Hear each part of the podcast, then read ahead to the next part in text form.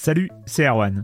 Je me permets ce petit message avant votre podcast pour vous parler du festival Silence on Joue qui aura lieu le 25 mai prochain à la Cité des Sciences et de l'Industrie à Paris.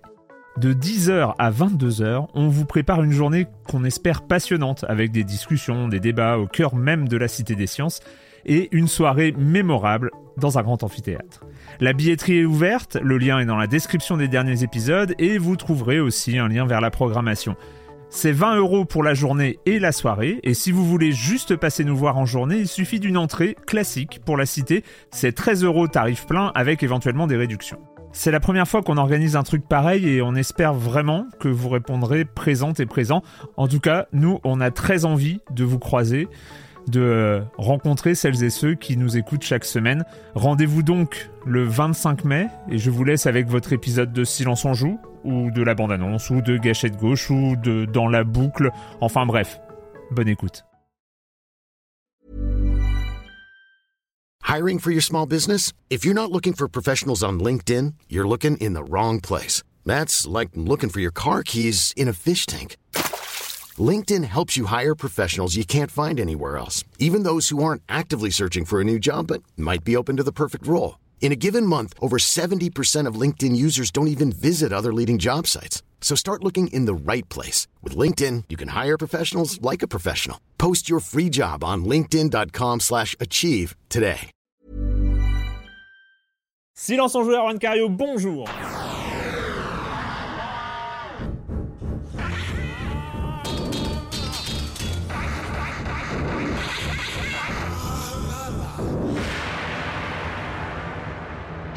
Au programme cette semaine du voyage dans le temps. Et oui, et oui, une thématique bon, qui arrive un tout petit peu par hasard, mais on va commencer par retourner en 1993 pour parler de Day of the Tentacle. Sa version remastered est sortie il y a quelques semaines.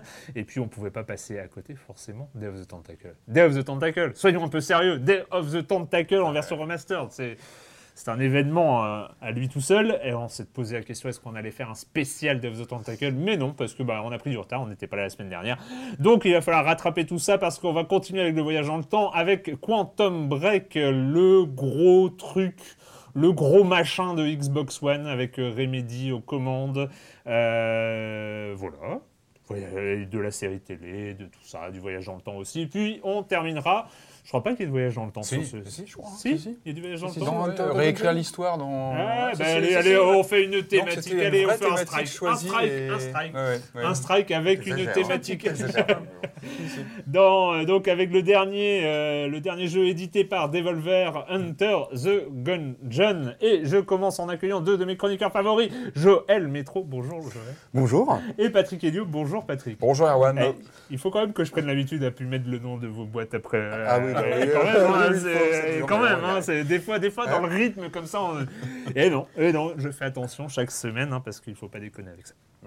Bref, on commence avec toi, Joël. Avec, bah, on en parlait il y a deux semaines. Voilà, bah, une bonne, euh, bonne nouvelle sur ce petit, enfin petit, petit jeu Grandes Ambitions, le jeu de, donc de Eric, euh, dont j'ai oublié le nom, malheureusement. Eric, Eric appelons-le Eric. Et appelons-le Eric, ce jeu de Eric, donc ce, ce, jeune homme de Seattle qui a fait dans son, qui a fait dans son coin son, son jeu et qui, au bout de, voilà, au bout de plusieurs années, l'a l'a, l'a diffusé auprès, de, auprès des joueurs, auprès du public, donc Stardew Valley, dont on parlait la, la semaine dernière.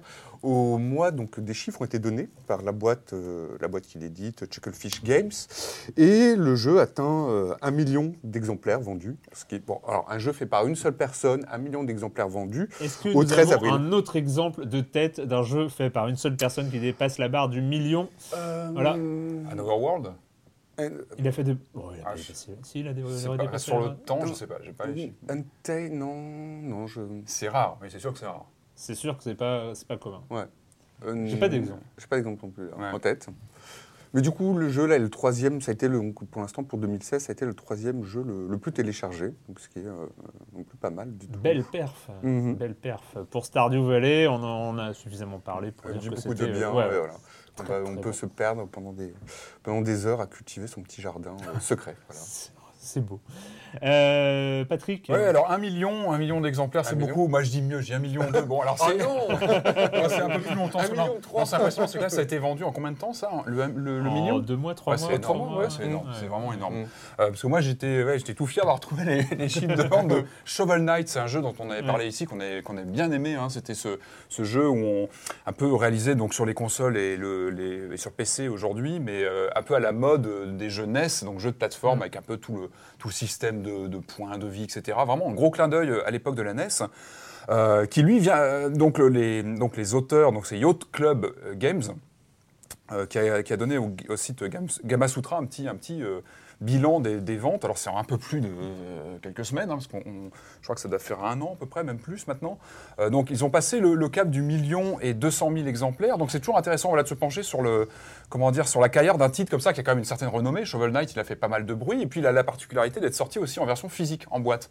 Alors, c'est intéressant parce que dans le détail que donne le, studio, il nous explique que sur euh, 1 million 2, il y a eu 1 million de ventes en dématérialisé et 200 000 en boîte. Donc ça donne un, un petit ratio, sachant aussi que la boîte est sortie plus tard, donc ça donne un petit, euh, un petit, un petit point de vue là-dessus. D'ailleurs, c'est intéressant parce que le studio dit que pour lui, il n'y a pas de cannibalisation. hein. Les- il avait vendu euh, déjà pas mal en démat et les- le physique lui a permis de, de toucher d'autres types de joueurs, peut-être plus, euh, qui sont peut-être moins connectés, moins. euh, donc voilà, c'était un plus.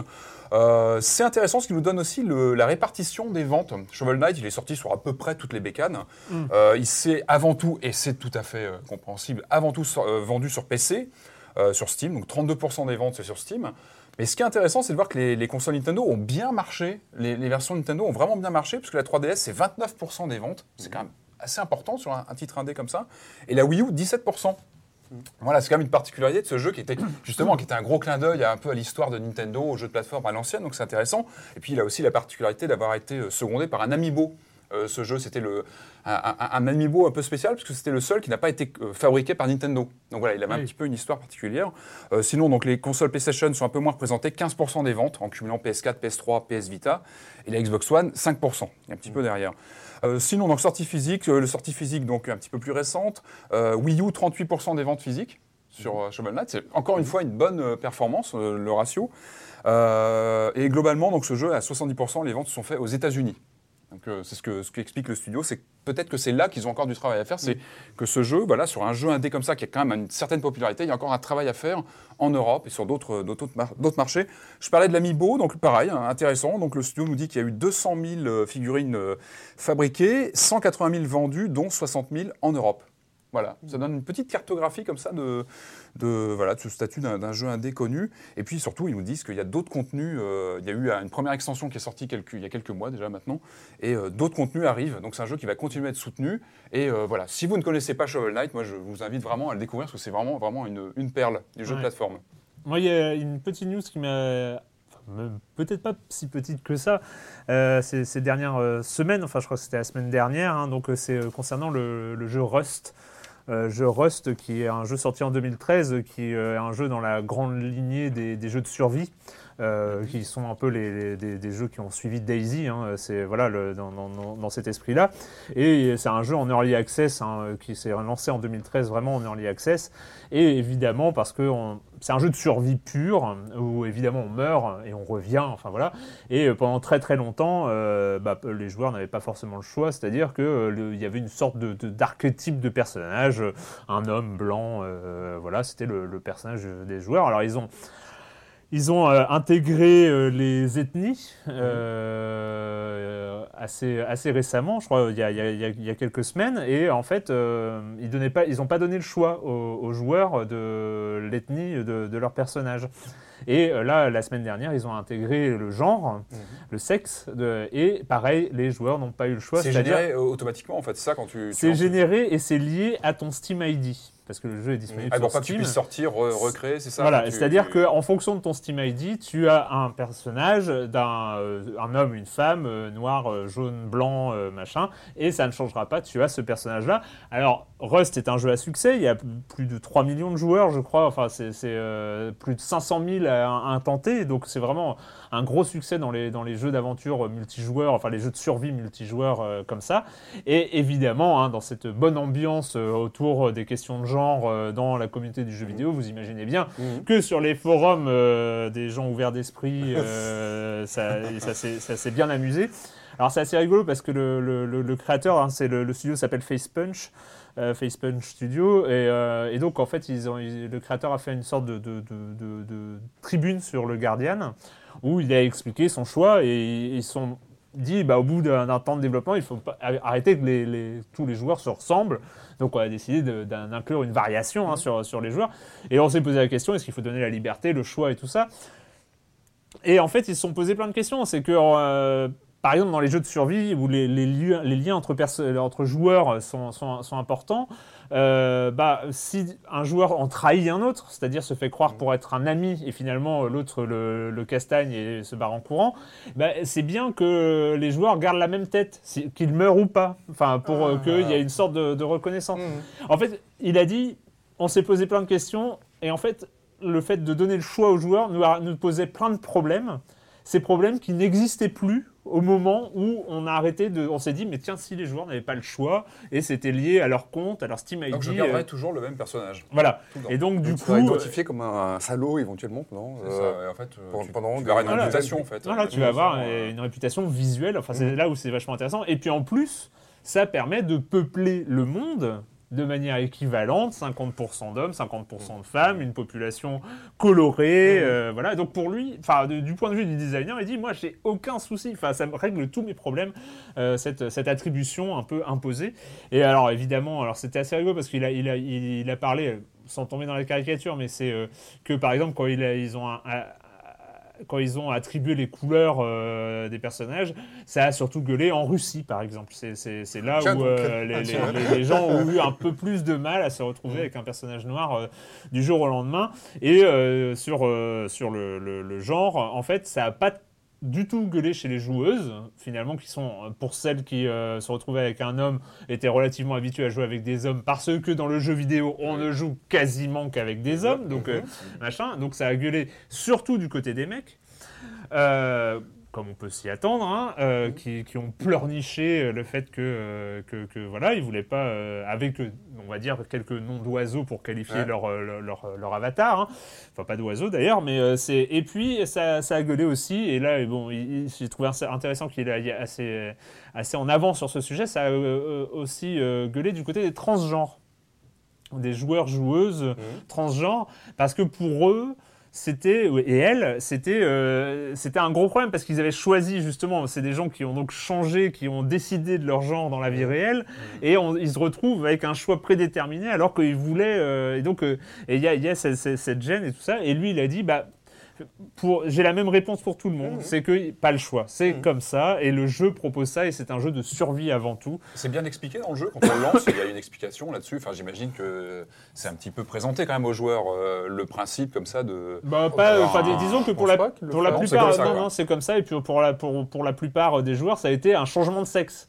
C'est-à-dire que voilà, ils, avaient leur compte depuis 2-3 ans. Ah oui, euh, d'accord, et ils- euh, ah, bim, oui, Leurs personnages ont même changé. Ah oui, aussi. voilà, oui, c'est Ah, ça, oui, c'est ça. C'est là euh, où ça peut surprendre. Voilà, Oui, c'est là où- oui, ça peut surprendre. joue depuis Oui, un petit oui, moment, oui. qui- Voilà, c'est sûr que ça peut. Mais pour le coup, voilà, il y a, il y a eu, une, euh, une justification au niveau du game design, au niveau de, de- Non, choix. Et euh, voilà. Et je trouve que c'est assez osé et euh, c'est, je trouve l'interprétation, enfin tout est assez intéressant. Je vous conseille de lire euh, si vous avez l'occasion. Donc euh, la, la tribune du, du créateur de Face Punch euh, sur le sur le Guardian. Donc voilà, Rust, si vous le lancez maintenant, vous aurez un personnage prédéterminé. euh, Voilà. et si vous butez quelqu'un dans le dos, vous, ça vous gardera, ça vous laissera. euh, Voilà. Euh, le com des coms d'il y a deux semaines. Alors, euh, plusieurs choses. Plusieurs choses. Je ne suis pas un robot qui dit surpris, sinon que le renouveau 1D soit placé en 2011-2012. Oui, c'est à l'époque où, vu qu'on avait calculé que le, le créateur de Valley avait commencé son, Mm. son, son développement aux alentours de 2012. Ouais. Moi, j'avais dit qu'il il pouvait être motivé par euh, un peu le- le- l'importance euh, nouvelle des jeux indés en 2011-2012, alors que lui, il le situait plutôt en 2009-2010. Euh, voilà, avec, euh, bon, on sait, hein, si on ouais. reprend euh, Braid en 2009, euh, Limbo, euh, Amnesia The Dark Descent en 2010, etc. Bastion, Terraria en 2011. Et c'est vrai que bon, moi, je me suis un peu justifié moi, en disant que je parlais surtout de cette super vague euh, qu'il y a eu hein, en 2012, euh, on s'en rappelle, avec Fez, Hotline Miami, Spelunky, Mark of the Ninja, etc. Enfin, Ouais. C'était vraiment une très grosse année. Mais euh, voilà, il y, a eu- il y a eu tout un débat où quand même il y a pas mal de gens qui pensent qu'il y, a- quand même un, début euh, symbolique euh, de l'importance du jeu indé aux alentours plutôt de 2009-2010 où ça a incité pas mal de gens à se lancer dans l'aventure. Voilà, euh, c'était aussi une remarque que j'avais faite comme ça. J'accepte le fait que j'ai- pas eu forcément raison. On avait parlé de Mitomo et euh, Tulkas dit je vous ai trouvé, j'aime beaucoup cette intervention d'ailleurs. Mhm. Euh, je vous ai trouvé très médisant sur Mitomo. Ah oui, ça, Surtout sur le fait de trouver le jeu restreint à son entourage, alors que c'est justement tout l'intérêt du soft. Je suis absolument pas fan des logiciels sociaux de type Facebook ou Twitter, et que je trouve beaucoup trop impersonnels. Et donc, je viens de péter une touillette, pas grave, il n'y a pas de blessé. C'est pas grave.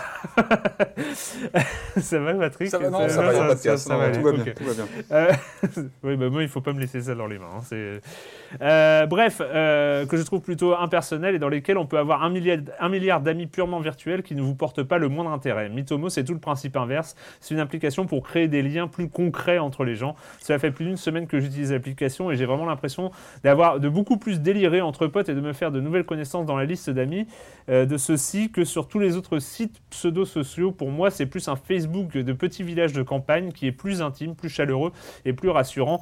Ce n'est clairement pas la même expérience et je trouve ça beaucoup mieux. Je comprends bien qu'en tant que journaliste, un tel logiciel est totalement hors de propos étant donné que beaucoup d'auditeurs accordent de l'intérêt euh, à vos propos, ce qui ouvre des opportunités intéressantes sur les réseaux.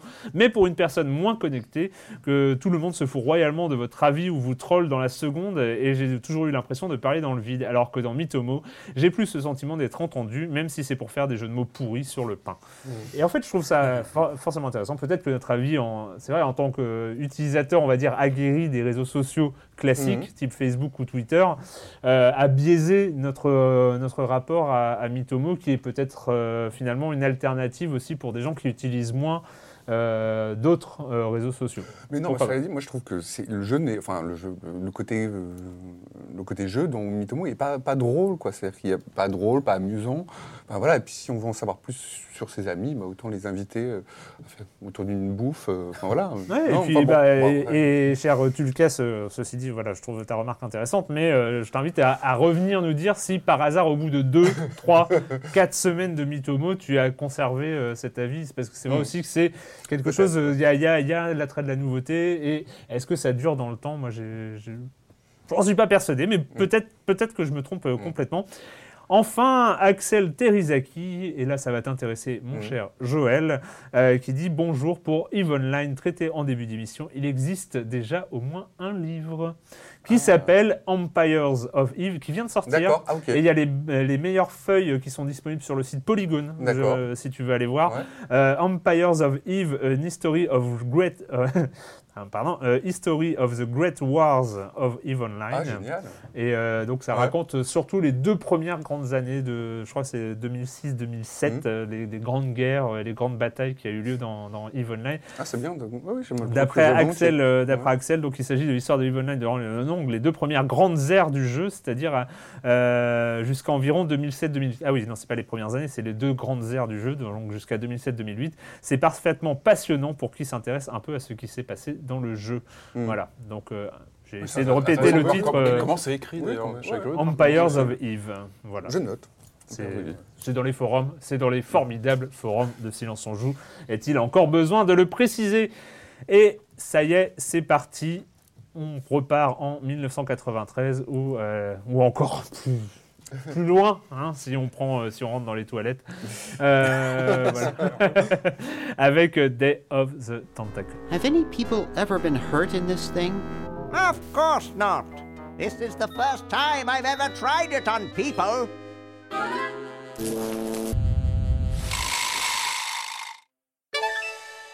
Well, I'll be. This must be that Woodstock place Mom and Dad are always talking about. Oh, great. I'm stuck in colonial times. Tentacles are taking over the world. Time for me to save the world, I guess. I thought I was free of Dr. Fred and those crazy Edisons forever. But now I know that I must go back to the mansion. Back to the Mansion, Day of the Tentacle, sorti en juin 1993. euh, un grand jeu, suite, suite spirituelle et suite réelle de euh, Maniac Mansion, donc le, le premier, euh, le premier des grands jeux d'aventure de Le LucasArts. plus grand jeu du monde. Ouais, Mansion, on peut on le peut, dire, je- hein, enfin, moi, je le dis, en En même temps, je ne vais pas commencer à te, à te chercher sur ce sujet, Patrick. non, hein, mais, mais on, est là pour, le- nous sommes là pour en deviser, euh, donc, euh, donc euh, créé par Ron Gilbert et qui était le premier jeu avec l'interface Scum, donc euh, qui a fait un peu les beaux jours de, euh, de- du, du navire LucasArts dans les, dans les années 90. Et donc arrive euh, après, après de très très grands jeux comme euh, Monkey Island, Monkey Island 2, euh, Indiana Jones, surtout Indiana Jones, Fate of Atlantis. Voilà, arrive le retour à la Maniac Mansion avec Day of the Tentacle. Et aux, commandes, aux commandes, on retrouve, je n'ai pas son nom sur la main. Tim Schafer. Voilà, Tim Et Schafer. Dave. Grossman, c'est la rencontre Oui, voilà, des deux. voilà, qui- qui, qui avait bossé hein, sur à peu près tous les jeux. Sur les Monkey Island notamment, hein, les tous les Monkey deux, ils ont. Bossé avec Ron Gilbert sur les, les deux Monkey Island. Et là, ils sont euh, aux commandes. Ils se sont euh, fait les armes dessus, en fait. Voilà. Ils l'ont aidé à, à créer les énigmes, etc. Ils se sont fait la main hein, en termes Ouais. d'écriture, parce qu'on sait que les Monkey Island sont les deux premiers, en tout cas les, les suivants, sont un petit peu plus, plus, plus à discuter. Ouais. Mais les deux premiers sont vraiment, pareil, fondamentaux, Mm. euh, euh, avec une qualité d'écriture qui, est- qui est- qui est assez incroyable. Et voilà, c'est à mourir de rire. Les deux Monkey Island, les deux premiers sont, sont vraiment énormes. et Donc, puis- euh, voilà, Schaeffer et Grossman. on- Et puis ce Day of the Tentacle qui, dès les premiers instants, en tout cas euh, pour ceux qui ont encore des souvenirs de, de cette époque-là, euh, fascinait, fascinait bah, par, il- par cette, animation cartoon Il y a- il y a- il y a un- absolument implacable. un dessin animé Ouais. d'introduction, ce qui dessin, était ouais. assez nouveau à l'époque, parce que euh, Tentacle, c'est une rupture, c'est une cassure, euh, clairement. Mm. On est donc en 93, comme tu disais bien. Euh, il arrive juste après donc euh, Indiana Jones et le Fate of Atlantis, qui est pareil, un très grand jeu. Ouais. Enfin là, on est dans l'âge d'or de LucasArts. On va, on va utiliser plein de, de superlatifs parce que ce sont vraiment c'est vraiment le pic du studio où vraiment ils donnent tout. On a des, ces deux auteurs, euh, Schaeffer et, et Grossman, qui, au- au- auxquels on confie quand même un challenge, c'est de faire une suite à Maniac Mansion. Gilbert, lui, est en train même de quitter LucasArts, donc lui, il est parti sur autre chose. Il va les aider, je crois, sur l'écriture, vraiment sur le façonnage un petit peu du script, mais il va pas plus que ça euh, s'investir dessus. Euh, c'est un peu dommage, mais j'ai toujours un peu rêvé de voir ce qu'aurait fait Ron Gilbert avec une suite à Maniac Mansion. Mais Est-ce que c'est vraiment dommage parce que vu, non, vu- parce que vu voilà, le- non, le- non, c'est là. vu l'œuvre, euh, justement, finale. Schaeffer et Grossman arrivent à, vraiment à s'approprier le sujet, Ouais. à bien le bousculer parce qu'ils cassent un petit peu de choses de Maniac Mansion euh, et euh, ils partent sur un sur tout un nouveau parti pris. C'est là où je parle de, de- de rupture, de cassure, parce qu'il y, a une y a une rupture, une cassure euh, techno, tout simplement, parce que euh, c'est, je crois, le premier jeu chez LucasArts, si je dis pas de bêtises, qui abandonne l'Amiga et le ST. C'est-à-dire qu'on on a un changement de génération, on passe vraiment sur le PC, on se concentre vraiment sur, le- sur les machines de pointe de l'époque. Euh, c'est, un jeu qui va être adapté peu après sur, sur CD-ROM avec un doublage en anglais, avec des voix, c'est, c'est nouveau aussi. Euh, donc c'est un jeu qui, voilà, même en, en termes de timing chez LucasArts, marque une rupture. Mm. On change de technologie. Euh, on était sur un Indy 4 avec des graphismes encore euh, pixel par pixel assez, euh, assez traditionnels. On est vraiment dans le cliché un petit peu du, du Oui, et, puis avec, click, et avec des animations qui étaient là, qui, étaient, étaient là, mais qui étaient euh, rudimentaires. Quoi. Voilà, Enfin, très ciselé. ouais, On ouais. est vraiment sur, le, vraiment sur l'archétype du point and click. Alors que là, les personnages il casse bougent. tout, il casse euh, tout. Et d'ailleurs, euh. Tim Schafer le- l'explique, c'est que lui, il était, c'est un fan de Chuck Jones, hein, qui est le, le dessinateur qui a beaucoup travaillé sur Looney Tunes. Mm. Donc, euh, sur ce personnage comme ça, avec des, des looks un peu, un peu 50s dans le dessin animé, très exagéré, qui se qui se déforme, dans tous les sens. Là, on retrouve aussi d'ailleurs un peu l'univers, de Steve Purcell avec les Sam Max. Mm. On, on sent qu'on est dans cette parenté très cartoon et c'est une cassure. C'est-à-dire qu'il y a vraiment cette. Maniac Mansion, quand on le revoit aujourd'hui, il est beaucoup plus cubique. Il est lié aussi au techno. hein. On Mm. était euh, à la base sur Commodore 64, ensuite sur Amiga.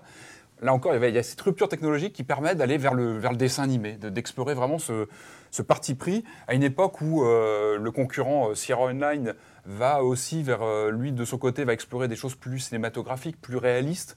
Euh, Lucas Voilà, LucasArts avec Dev Tentacle, c'est à fond cartoon et ça fonctionne et ça marche. Et à l'écran, c'est vrai que chaque écran est hallucinant. Il n'y a, aucune ligne droite, par exemple, je crois, dans Dev Tentacle. Tout est courbé. Les personnages ont des looks complètement fous.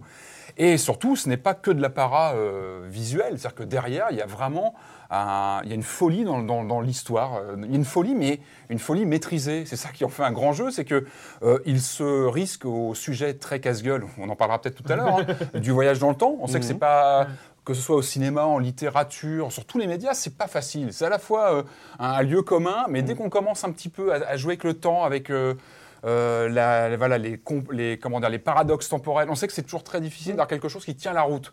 Zemeckis l'avait bien fait avec euh, Re- Retour à le futur. Et, euh, et Death Tentacle. des douze singes, c'est le seul qui tient la route. Ouais, mais bon, ouais, moi je suis plus Retour à le futur, mais bon, bref. Mais en tout cas, Dev Tentacle fait ce pari et ça fonctionne. Pourquoi ça fonctionne? Parce qu'il y a un parti pris très simple, c'est de dire on va avoir trois époques différentes, mais une unité de lieu. C'est-à-dire que le jeu ne, serait- ne, se, ne se perd pas dans, des, dans des tas de de- de- de- de- de- d'endroits différents. Non, il se, il se focalise sur un endroit, mais avec un, Sur la mansion. sur la mansion, la fameuse mansion qu'on reconnaît pas vraiment bien par rapport au, au Maniac Mansion. Je, je- voilà, je reviens toujours à Maniac Mansion qui pour moi est le plus grand, euh, qui est vraiment le, le- le jeu séminal de LucasArts. C'est peut-être je, je vais faire une parenthèse, mais moi, c'est un peu un truc bizarre. C'est que moi, j'ai découvert vraiment euh, LucasArts à l'époque euh, et je suis jamais revenu. vra- Vraiment, j'ai découvert avec le premier Monkey Island. C'était Mhm. euh, vraiment ma, ma, ma- 90, donc. euh, voilà, ma, ma découverte à l'époque. Et je n'ai découvert Ma- Maniac Mansion qu'au moment de la sortie de Day of the Tentacle où jeu, il y avait euh, le jeu à l'intérieur. Et c'est à ce moment-là où j'ai joué à Maniac Mansion sans, bien sûr, le finir parce que euh, j'ai. Tu étais enchassé Et dans voilà, le jeu, il puis est- tu avais autre chose à faire parce que tu, tu- tu étais sur Exactement. Mais donc moi j'ai une connaissance très parcellaire de Maniac Mansion que je n'ai pas découvert à l'heure euh, de sa Encore une fois, si je reparle toujours de Maniac Mansion, c'est parce que à son époque, il a vraiment apporté quelque Ouais. chose. Et puis moi, les, les préoccupations de Ron Gilbert euh, sur ses films d'horreur, lui, c'est un passionné de cinéma bis et de, de- voilà, tous les, les- voilà, les réanimateurs et tous ces films. euh, et tout ça, il l'a mis dans son jeu. Et moi, c'est pour ça que j'aime particulièrement, particulièrement ce jeu, c'est qu'il avait vraiment créé un univers qui est un petit peu chamboulé dans Death Tentacle. C'est pour ça que je parle de ce, cette rupture, parce qu'on est plus sur un univers cartoon. On délaisse un petit peu le, le côté euh, cinéma bis de Maniac Mansion et on va vers quelque chose de, de plus plus cartoon, plus, euh, plus rigolo. On le voit d'ailleurs par exemple dans la famille Edison, qui, qui- donc ce sont les habitants de, du- du- de la fameuse mansion, qui sont assez inquiétants, glauques dans Maniac Mansion. Ils sont, ils sont un peu flippants, c'est des vrais tarés. Dans Death Tentacle, ils sont plutôt de notre côté, ils sont plutôt Ouais. gentils, ils sont plutôt rigolos. Voilà, il y a des changements complètement de. taré aussi, mais ça Ils sont tarés, ouais. mais gentiment tarés. Ouais, Alors que dans. Maniac Mansion, ils sont inquiétants. Ils Ouais. font peur. Ils j'ai très envie que tu me racontes l'histoire. Vas-y. Ah, il faut pas, c'est- faut pas spoiler. j'ai En gros, envie. l'histoire est simple, c'est que donc le les tentacules, les tentacules qu'on avait rencontrés dans le mani- dans le premier Maniac Mansion aussi, euh, vont devenir les maîtres du monde. Voilà, il y, a- un accident avec une machine. Évidemment, les machines à voyager dans le temps, il y a toujours des accidents qui ils arrivent. ont un c'est peu euh, pollué la rivière euh, qui passe par la mansion et la, la tentacule pourpre, hein, euh, Mhm. celle-là même qui va prendre le contrôle du temps, a bu de cette eau polluée et Donc, il lui est complètement folle. poussé des Ouais. bras notamment. Voilà, Mhm. ça, ça sert euh, les tentacules avec des bras complètement folles euh, a le pouvoir, c'est bien connu, de prendre euh, l'humanité en de dominer l'humanité. Mhm. Et voilà, Normal. façon, on Voilà. C'était, c'était rampant depuis Maniac Mansion, et puis avec Death Tentacle, on sent que voilà, ça arrive, ils veulent, ils veulent prendre le, le- le pouvoir. Donc, euh, donc c'est le docteur Fred qui, qui, qui- qui dit bon, bah, c'est pas grave, on va remonter un petit peu dans le temps pour récupérer, le, le- récupérer la catastrophe. Évidemment, il y a un gros bug. Et les trois personnages du jeu, donc il y a Bernard qui, est, euh, le- qui était lui dans, dans Maniac Mansion, c'était l'intello de service euh, qui, était, euh, qui était un des personnages qui avait pas mal plu au, au public, c'est pour ça que, que Schaeffer et Grossman ont voulu le garder. On a Augie euh, et Laverne, donc deux nouveaux personnages qui n'étaient pas dans, dans le premier jeu, euh, se retrouvent tous les trois dispatchés dans le, dans le temps, avec euh, chacun et donc. euh, donc Et en fait, ils voyagent dans le temps à l'intérieur de cabines de toilettes. hein, normal, voilà, on est en plein, normal, voilà, en plein trip. le, le. LucasArts, c'est la grande époque où voilà, ça part dans tous les sens. Mais malgré tout, ça fonctionne bien parce que donc le, le début du jeu, en gros, c'est ça, c'est que chacun, donc euh, Augie se retrouve 200 ans dans le passé, donc au moment de la, de la signature de, comment dire, de la, de L'indépendance. euh, américaine qui s'est évidemment signée dans le, dans le manoir, euh, dans le manoir de Edison. Et, euh, et la Verne, elle se retrouve dans un futur assez flippant où les tentacules ont pris le pouvoir. Ils sont, euh, voilà, ils dominent le monde et l'être humain est relégué vraiment en, en sous-fifre des, des, des, euh, des tentacules. Donc voilà, on a ces trois personnages qui ont chacun une époque, et le coup de génie euh, donc de, de Schaeffer et de Grossman, c'est d'imaginer des, euh, des énigmes où on va jouer avec le temps. C'est-à-dire qu'on va avoir Ouais. des, des actions dans le, dans le présent ou dans le passé qui vont intervenir ensuite sur le présent ou sur le futur, Mhm. avec ces, ces trois, ces trois champs euh, temporels qui vont interagir. Toujours dans le- voilà, du passé vers le présent et ou vers le futur. Et c'est là où voilà, on, a des, des- des- des- on retrouve le côté complètement absurde euh, des énigmes. C'est ce qui fait la, c'est la marque de fabrique de Lucas à l'époque. Mais ça fonctionne parce qu'on est, quand on lance un jeu LucasArts de, cette époque- de cette époque-là, on est obligé de rentrer dans le, dans le, dans- quelque part dans le psyché de. de, de- Ah, il faut se ces- briller le ces- cerveau quand même. hein, Il oui. faut rentrer Ouais, dans ouais. cette logique où finalement c'est une logique très très relative au jeu.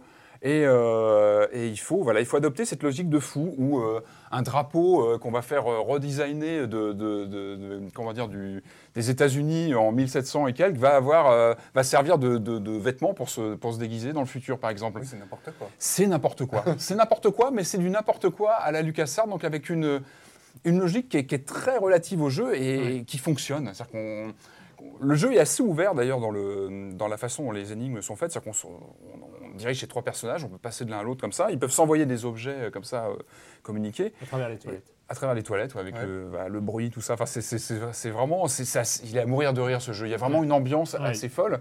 Et, et très vite, voilà, on récupère des objets et c'est c'est un peu aux joueurs de comprendre les énigmes elles-mêmes. Enfin, il y a, il y a vraiment un, un- un schéma comme ça de réunir des objets et comprendre ce qu'on doit faire euh, avec ce, ce jeu dans le temps, qui, qui, pour moi, est une, meilleure, une des meilleures exploitations en jeu vidéo du, du temps, du voyage dans le temps, Ouais, des interactions à travers le temps. De C'est- fait, de c'est fait, vraiment et, bien fichu. et- et surtout, en fait, ce qui était assez amusant euh, dans. Alors, moi, je, je fais appel à mes souvenirs parce que. Alors, on va reparler hein, de cette version euh, remastered qui est, qui, est quand même, euh, qui est quand même assez exceptionnelle. Mais, euh, mais moi, je me rappelle qu'à l'époque, les énigmes. En fait, il faut bien savoir que, euh, alors je vais vous, rien vous apprendre en vous disant qu'Internet n'existait pas, ou, ou en tout cas était un peu balbutiant en 1980, 93, euh, c'était dur, hein. 1990, Ouais, c'est un peu, euh, 1993. Euh, c'était c'était encore un petit peu limité. Donc, pour retrouver les solutions, c'était euh, soit on faisait euh, du. euh, voilà, on allait avec ses potes, ou on était bloqué sur les mêmes trucs, le premier qui trouve aide les autres, machin. Soit il y avait, on attendait plusieurs mois, et là, il y avait un magazine quelconque euh, qui sortait la solution. avec les captures voilà. et tout ça, ou alors en texte, il fallait. Et vraiment, c'était compliqué. Il fallait, il fallait vraiment le, le prendre à, à bras le corps. Et c'est vrai que euh, autant euh, les, les, les Monkey Island, ça partait. Le Monkey Island 2 part complètement dans le Ah n'importe oui, quoi faut, avec, avec les énigmes. Euh, et, et là, il- pour moi, il y avait eu quelque chose d'excitant avec cette mécanique euh, de voyage dans le temps euh, qui parcourait toutes les énigmes. Mhm. Un peu comme si, bloquant. à force, à force d'énigmes, on, on apprenait une mécanique générale du jeu de, de changer les choses dans le passé, dans le futur. Et il y avait quelque chose, moi, pour moi, de. Moins de- bloquant, moi, je pense. Enfin, Oui. Il avait une sensation, pareil, avait- hein, c'est des souvenirs un petit peu de la première fois, mais c'est vrai qu'il avait un sentiment de plus de liberté avec ces trois époques différentes. Quand on bloquait sur une époque, on pouvait hop changer, Ouais, et il y, avait, il y avait une sensation. bon, souvent, on se retrouvait quand même bloqué à un moment ou à un autre parce que c'est quand même assez tordu, mais. Il y avait cette sensation, en tout cas, ils avaient réussi à nous, à nous laisser euh, plus la main, d'être moins bloqués contre un mur, où voilà, sur certains jeux, c'est un, peu- c'est un peu frustrant pour ça. Et 23 ans plus tard, il n'y a pas des choses qui ont un peu vieilli quand même dans le, Alors, étonnamment, gameplay, étonnamment dans le, pas ou tant dans le que ça. décor, dans, Pas- le, pas tant que dans ça. les dialogues, non, non. Non, Alors, dans, les dia- dans les dialogues, pas du tout. Non, parce que l'écriture est toujours, ça c'est Schaeffer, enfin il y a une écriture, il y a une, ces trois personnages, ont chacun un caractère, il y a- Même, même au contraire, des- je dirais. ouais. Au Ça, contraire, c'est- ça a pris ça- une patine, ça a pris une patine. Puis, et puis c'est étonnant de, de, de enfin, on se dit, ça n'existe un, un tel délire, une telle, euh, euh, Bah, un délire avec une telle, euh, un non-sens peut se retrouver dans, dans, dans quelques dans quelques titres indés en, ce moment, mais, aussi pas travailler machine, pas sur une grosse machine aussi comme travailler comme ça avec des animations de folie parce que ce qui est étonnant alors dans cette version remastered euh, en gros euh, le Day of the Tentacle 93 déjà euh, bon c'est- avec comme toutes les versions remastered des, des, des LucasArts depuis le Monkey Island. Ouais, le premier Monkey Island. le ouais. premier Monkey Island, il y a toujours cette, cette, cette capacité, enfin cette fonctionnalité qui est assez géniale de, de switcher entre moderne, ancien, moderne, ancien. Mhm. Déjà, le truc qui choque vraiment dans cette version remastered, c'est que euh, déjà à l'époque c'était super beau. Ah oui, mais bien Autant, sûr. autant Monkey Island, euh, il y avait une vraie différence entre la, la version, euh, la nouvelle version et, et l'ancienne. Autant même, là, trop autant, trop peut-être, ouais. autant là, finalement, ce n'est qu'un lissage. Ce n'est qu'un lissage. Et aujourd'hui, on est vraiment sur un cartoon, Mm. euh, alors que et il n'y a plus du tout le moindre pixel. Mais, mais ça permet de constater à quel point la production originale Mm. était quasi parfaite. Enfin, c'était. Enfin, il n'y a, pas grand-chose. On peut jouer encore aujourd'hui avec en mode pixelisé du début à la fin. On va pas souffrir parce que c'est magnifique. C'est vraiment très très beau. Et- les sons et tout étaient très bien. euh, Et, c'était et- très et bien donc du ouais. coup, ouais, non, ça n'a pas vieilli. Euh, ça reste, euh, voilà, le truc qui peut avoir vieilli, c'est euh, ce côté un peu masochiste des, des énigmes. Mm. C'est là où c'est vrai qu'aujourd'hui, aujourd'hui, euh, plus personne n'oserait faire des trucs où, où il faut, où euh, on sait pertinemment que 95% de ces joueurs iront chercher la solution sur Games FAQ. Enfin, Mm. il y, a- il y a un moment où on sait très bien qu'il faut arrêter de faire ce genre de conneries. Mais eux le faisaient parce que, parce que voilà, c'était un, peu- c'était un peu la logique de l'époque euh, qui, qui voulait ça. Et il y avait aussi le génie de l'époque. Enfin, parce que les énigmes délirantes de Death of the Tentacle, comme des, pré- des jeux précédents, euh, ont un côté. euh, c'est un sketch des Monty Python euh, à elles seules. Enfin, elles sont tellement connes que c'en est drôle. Enfin, ils sont pas un petit peu à ce point-là. Est-ce qu'il y a un humour un peu britannique, un petit peu, enfin, ce côté un peu absurde ou pas? Non, pas du tout. Britannique, je. Britannique, je, non. Enfin, Je sais pas. Ouais, moi, j'y ouais, j'y vois. Il y a le il y a- nonsense. C'est absurde. Ouais. Bah, pour Ouais. moi, Lucas, c'est mais du- de l'absurde superbe. Toujours, comme dans Monkey Island, il y a de Mm. l'absurdité. Il y a toujours un. Il parle souvent de pop culture aussi. Moi, je trouve qu'il y a- il y a- On sent que ce sont des jeux qui sont dans l'air du temps à l'époque, qui, qui- qui parlent de, de pas mal de choses autour d'elles, qui se sont nourries de pas mal d'influences. On parlait des Looney Tunes, on parle de, voilà, de, de films, on parle de. Il y a plein de réflexions. Who, quand tu me parles des toilettes, euh, voilà, de Doctor Oui, Who avec oui, c'est- oui, très probable. Oui, c'est vrai que c'est très probable. ouais, ouais, complètement. Et euh, mais il y a aussi tout un, il y a, il y a- il y a aussi toute une mythologie qui se met en scène. Enfin, il y a, y des scènes dans le dans Death Tentacle où je crois que c'est le docteur Fred qui reçoit un coup de fil, euh, comme quoi il doit recevoir des droits par rapport aux ventes de Maniac Mansion. Ah, c'était aussi tout un- Il y a eu toute cette époque euh, sur ces point and click où l'industrie était, enfin, c'était un milieu tellement fort, c'était un des, des genres leaders que ce genre se mettait en scène lui-même, euh, parlait de lui-même. Enfin. Euh, dans les Leisure Suite on voyait des tournages des Leisure Suite Larry. Enfin, c'est assez troublant. C'était un genre tellement moteur qu'il euh, se mettait lui-même en scène. C'est assez. euh, et ça, on voit ça donc dans Death Tentacle. Et, et ça reste, ça reste un jeu hypnotisant, je trouve, qui était, qui marque vraiment une rupture avec sa réalisation, qui n'est plus dans le. moi, je, compare souvent la mise en scène du point and click à un- une mise en scène théâtrale, avec euh, une disposition assez géométrique de la scène, très posée. Death Tentacle, il explose complètement ça. Enfin, il essaie complètement de casser ça, de faire plutôt un dessin animé interactif. Et, et je pense qu'il voilà, il y a eu des parties pris. Il y a eu, euh, je crois qu'au tout début du développement, ils ont failli reprendre le système qui était génial dans Maniac Mansion, c'était de pouvoir créer euh, son équipe. Dans Maniac Mansion, il y a- on a trois personnages, mais on en choisit parmi six ou sept, je ne sais plus. Et donc ça faisait tout un, un tas de, de- de possibilités, d'énigmes qui se posaient ou pas selon les choix de personnages. Ils ont failli le faire sur Death Tentacle, et finalement non, parce que c'était trop complexe, c'était trop large. Là aussi, peut-être une bonne, une bonne décision qui a été prise par euh, Schaeffer et Grossman de dire bah, on se concentre sur trois personnages qu'on va pousser. Et c'est vrai que les trois personnages sont super attachants. Ils ont vraiment. Ils sont bien écrits. Ils ont vraiment. Souvent en très peu de choses. Il suffit de pas grand-chose. Mais tout, comme toujours chez Tim Schaeffer, c'est un personnage qui, qui est très humain. Ça se sent dans son écriture, dans sa façon de parler de ses personnages, de les mettre en scène. Je trouve que ça transpire de ses jeux. Enfin, on sent qu'il y a une humanité. Et dans Death Tentacle, c'est flagrant. Vraiment. Quelque chose que j'ai redécouvert à l'occasion de cette, euh, de cette euh, édition 2000, euh, 2016 hein, de Death Tentacle et que j'avais oublié. C'est assez marrant. J'ai été surpris et j'ai trouvé ça très intéressant. J'étais surpris par la rapidité avec laquelle le jeu se lance. Enfin, euh, on, on est projeté tout de suite Ouais. au cœur de l'aventure. C'est-à-dire que. Les problèmes commencent tout de suite, oui. Il y a tout de Ah suite, ouais, non, mais, et, puis, et puis même, on- on- on- le voyage dans le temps arrive ouais, tout quasiment, euh, il y a l'intro, et puis après, euh, tu rentres dans l'horloge, et, euh, et- et c'est parti. Et, c'est, euh, et, et- et dans, ma- dans mon souvenir, c'était quelque chose de plus lent qui, euh, qui se mettait en place. Et en fait, c'est, euh, extrêmement rapide. C'est, ils, ont, ils ont voulu plonger le joueur directement. Ils savaient très bien que, il y avait, euh, voilà, qu'il fallait pas perdre le joueur, euh, surtout dans un jeu de cette ambition-là.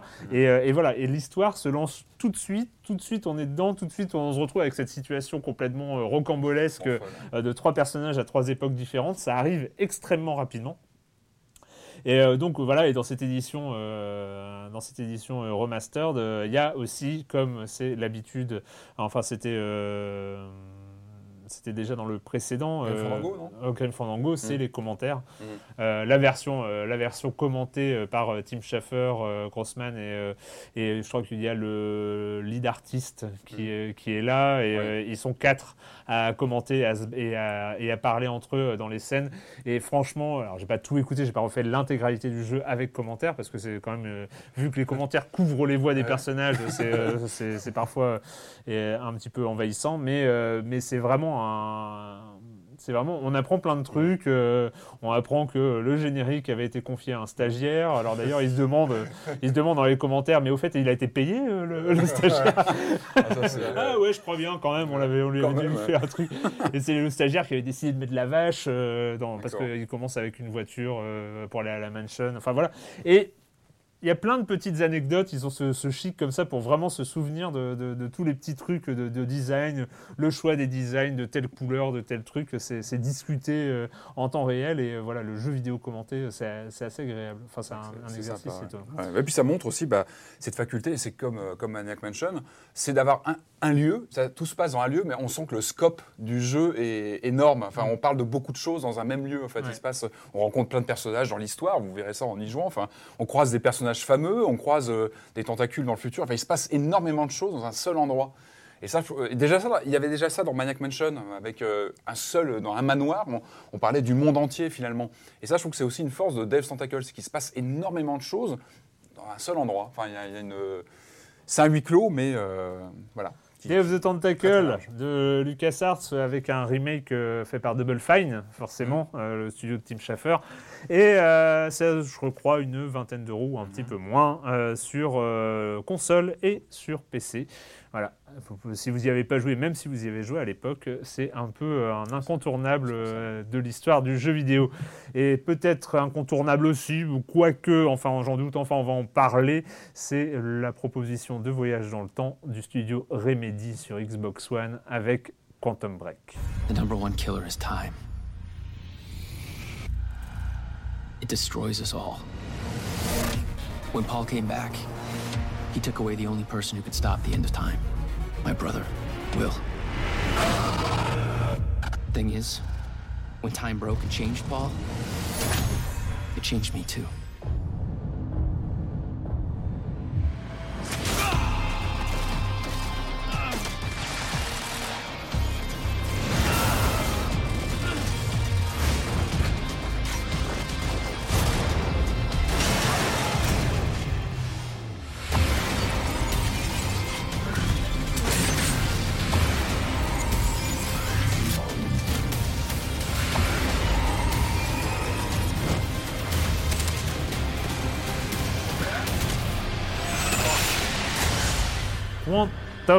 Break, euh, Quantum Break, la super production euh, attendue depuis l'annonce même de la Xbox Mhm. One. hein. ils avaient, euh, ils avaient dit 2013, 2013. Ah, 13, waouh. je crois. hein. Ah ouais, Ouais, ça ça, fait, ça remonte, remonte hein. un peu. Ouais, Ouais, ouais. ça fait- Ils avaient euh, dès le début euh, projeté quelques petites Mhm. images hein, de, cette, euh, de ce nouveau titre signé euh, Remedy, donc Remedy Max Payne, Max Payne 2, Alan Wake studio, euh, principalement, hein, Mhm. c'est euh, presque quasi uniquement. Et, euh, et voilà, indé, mais euh, lié à Microsoft. euh, donc Mhm. euh, c'est euh, exclusivité, euh, exclusivité Xbox One euh, parce que va financer en grande partie par Microsoft. Un des gros budgets. Hein. Oui, un des, un gros- Non, mais euh, voilà, qui est- c'est pas une propriété de Microsoft. Enfin, Mm. Remedy n'est pas une propriété de Microsoft, mais euh, Quantum Break l'est, ou devrait l'être, je pense. Alan Wake Bref. été aussi une exclue Xbox. Mhm. Je crois. Hein, vrai, enfin, ouais, ouais, ouais, c'était que, Mhm. PC, Xbox, Mhm. pareil. Et là, euh, oui, il y a- et là, il y a la sortie PC hein, sur Ouais. euh, Windows 10, euh, qui, euh, voilà. L'histoire, allez, allez. Bon, en tout cas, le début. Le début. On incarne Jack Joyce, euh, Jack Joyce euh, qui est un baroudeur, euh, qui est appelé par son ami d'enfance Paul Seren, Paul Seren qui a priori doit faire une expérience scientifique, mais a des petits soucis avec William Joyce, le frère de Paul, et donc euh, Paul, euh, le frère de Jack. Voilà, voilà. Et donc, euh, et donc euh, Paul demande à Jack de l'aider à, euh, à, se- à- à- à contourner euh, les, les, les, les doutes et les euh, et le euh, voilà. Ah, il de- rame, hein, il rame, hein. Ouais, je rame, je rame. Bah oui, parce qu'on va on va en mais parler, on va en parler, mais c'est peut-être un souci. ouais. Oui, on rame aussi. Est-ce est-ce que tu serais plus à l'aise, Patrick Ah non, je te laisse. Ah, voilà, c'est- non, non, hein, lance, d'accord. lance le sujet. D'accord. Donc en fait, on, incarne, on incarne Jack, euh, Jack qui arrive euh, dans une université pour euh, donc voir son, Paul, son pote Paul, qui va lui présenter son grand projet scientifique de machine à manipuler le temps. Euh, expérience qui va plutôt, vous vous en doutez, mal tourner. Et euh, William, euh, le frangin, se ramène et dit ben, Vous avez cassé le temps, bande de nazes.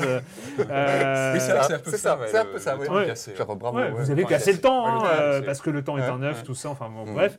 Euh, et, et donc il va falloir réparer ça, et viens dans ma caisse, j'ai la solution, et là il va falloir arriver jusqu'à la caisse du frangin, et ça va être un gros problème. Donc, euh, et mec, où j'ai garé ma caisse Le jeu vidéo, c'est un peu ça. hein. c'est un peu ça le principe de Quantum Break. Je vous laisse la parole après cette introduction. Laborieuse, certes, mais proche de la réalité. Joël, t'as pas beaucoup Oui, parlé sur Death of the Tentacle, oui, donc oui. forcément. hein, Bah, quand on- bah, personnellement, je n'attendais pas grand-chose, donc j'ai abordé le jeu avec euh, beaucoup de curiosité. Donc effectivement, donc on interprète ce, voilà ce Jack Joyce qui est interprété. Alors ce qui, ce qui fascine déjà, c'est qu'on est, euh, ce qui intéresse déjà, c'est qu'on a des, euh, des acteurs, euh, c'est que les, les- personnages en fait ont des traits auxquels on, enfin, des acteurs ont prêté leurs traits à, ces personnages. Alors je pense notamment à, à Paul qui est interprété par Aiden Gill- Gillen, Aiden Gillen.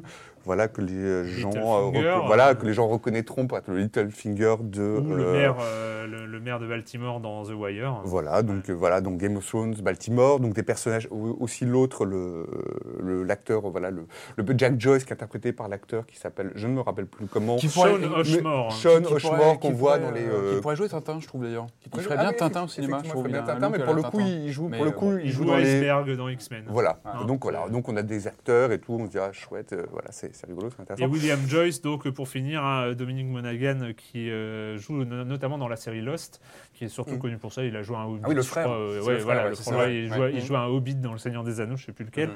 Et euh, pour finir, le casting, parce qu'après, je pense que les autres, c'est un peu moins important. on a Lance Reddick, qui lui jouait aussi dans The Wire, hein, le, le commissaire, euh, le commissaire de The Wire, et jouait dans Fringe. Voilà, c'est un peu le. C'est les têtes connues, c'est vrai Voilà. que c'est un. c'est Donc tout de suite ça situe, on est vraiment sur le côté justement blockbuster, on, Ouais. va, on va reconnaître voilà, des, des acteurs, euh, des acteurs qu'on qu'on aime bien. Et euh, Voilà, Alors, voilà, voilà, voilà. Donc on avance, cette machine se dé... cette machine, alors je me dis chouette, voilà, cette machine se détraque, on va jouer avec le temps. Alors il y a pas mal de jeux qui ont exploité euh, le temps de manière assez euh, plus ou moins intéressante ces derniers, ces derniers temps. Je pense notamment en fait à, à Remember Me en fait. C'est un des jeux auxquels je me suis, où je me suis c'est intéressant, notamment dans la construction, en fait dans la reconstruction de, euh, de souvenirs, de souvenirs. Je sais pas si vous euh, vous rappelez de. Oui, mais surtout la, la- la suite, la, la- la- la- la suite de, enfin le, le jeu suivant du Life studio Strange. euh, Dontnod, de Life is Strange. Oui, C'est- oui, Life is Strange aussi, mais je pensais, oui, mais Ouais. alors, moi je me suis, alors, parce que alors, le problème du, le problème de Quantum Break, c'est qu'on va tomber tout de suite dans le tout dans le travers du, euh, dans le travers du, euh, du jeu c'est-à-dire le, shooter. En grosso modo, donc la machine, se détraque et le Jack va acquérir des espèces de super euh, pouvoirs. Youhou Donc il va pouvoir à la fois genre créer, voilà, espèce de créer, euh, arrêter le comment dire, créer des espèces de boucliers pour, euh, pour arrêter les balles, il va pouvoir se projeter euh, voilà, plus Ouais, rapidement. je pensais qu'on allait pouvoir remonter le temps, des choses comme ça. Mais en fait, non, le, Mais le pas- temps nous sert à faire, oui, comme tu dis, des boucliers des, ou des projections. C'est des en fait, pouvoirs. des voilà, ondes, ça ne sert, euh, voilà, ce ne c'est ouais. que des super pouvoirs. Et je pensais à Remember, en fait, je pensais plus à Remember Me parce que je me suis dit, dans le, ce qui était intéressant dans Remember Me, c'était vraiment la reconstruction Ouais, de ces, de ouais. ces souvenirs. Qui était Et- et Ah oui, on vraiment- explorait une scène. Voilà, ça, qui et ça était c'était intéressant. Je me suis dit, tiens, c'est- pourquoi est-ce que le, le jeu pourrait pas, euh, Quantum Break pourrait pas explorer un petit peu ça, la reconstruction de souvenirs, la, le- la mémoire? Bah, Pas du tout. On est Surtout vraiment. qu'on- surtout qu'on sent, c'est assez marrant parce que c'est vrai que j'avais pas du tout fait le lien avec Remember Me, mais tous les choix de design sur le temps avec les trucs un peu qui se brouillent, saccadé, euh, oui. euh, Oui, qui, qui se cadeloque, bloquent, voilà. machin, on sent que les, les- les effets de design sont assez proches Mmh. finalement, effectivement. ouais. Et euh, bah, bah, du coup, en fait, on se retrouve avec un, un jeu de voilà, un jeu d'action, la troisième personne. finalement très, vraiment assez euh, vraiment très, lambda quoi pas super intéressant à jouer pas euh, très générique et ensuite euh, ensuite alors le- ce qui est encore euh, comment dire ce qui rend le truc un peu plus indigeste euh, encore c'est qu'on se retrouve avec une espèce de, de comment dire de charpente de série c'est-à-dire que à la fin donc à la fin du, du premier on se- à la fin du premier chapitre puisque le jeu est découpé en chapitres on se retrouve avec une des, les personnages en fait en situation euh, enfin filmés en situation euh, Live, euh, quoi. live. Filmé ouais, ouais. Et là, euh, patate. Alors là, et là, ça s'effondre. Quoi. On a vraiment l'impression de se retrouver devant un épisode euh, bah, des experts. Quoi. C'est vraiment filmé avec cette. euh, alors, alors, c'est vraiment filmé avec cette lumière, ce côté euh, complètement artificiel, lisse, propre des experts, cette mise en scène insipide. Merci, merci. Joël, parce que j'arrivais pas à mettre la main sur, euh, sur la série qui- où il y avait cette image-là. Bah, et effectivement, c'est c'est l'imagerie des experts. Et euh, du Ouais. coup, euh, voilà, du coup, après, là, on décroche. Enfin, moi, à partir de ce moment-là, je me dis, euh, on décroche complète. Enfin, moi, je trouve qu'on décroche très vite, quoi. C'est-à-dire, on se dit. Et pour- pourtant, le principe, moi, Ah, le mais principe me faisait. Enfin, moi sur, moi, sur le papier, ce jeu, je l'attendais grave parce que c'est Remedy, quand même, c'est pas rien. Enfin, Max Payne, moi, j'ai passé des heures dessus. Alan Wake. Alan Wake avait des défauts de gameplay quand on y rejoue aujourd'hui, mais il avait une narration, une histoire moi, qui me une qui m'avait scotché. Il avait une vraie une atmosphère. atmosphère. Et moi, moi je, je- vous savez que je milite depuis des années pour le retour de la FMV, de la full motion vidéo dans les jeux. Il faut Ouais. que ça revienne. C'est important parce que ça, cette techno, elle a été complètement écartée avec le CD-ROM, alors que c'était, moi, je trouve que c'était intéressant de filmer des acteurs. Bon, c'est, c'est casse-gueule, mais c'est intéressant. Et moi, quand on, voilà, ça avait été annoncé que Patrick Helio, mes combats, apparaître, apparaître en Son éteint. 2017. Ils sont euh, dans son éteint, voilà. Donc, mais, Mais, mais je, je- voilà, je trouve que c'est une techno qui a été un peu vite écartée. et Il y a encore des belles choses à faire dessus. Et voilà, quand euh, moi j'avais appris il y a trois ans que ce jeu était construit autour d'une série live, je me disais bon sang, c'est bien parce que Remedy va sûrement savoir l'exploiter et imbriquer ça.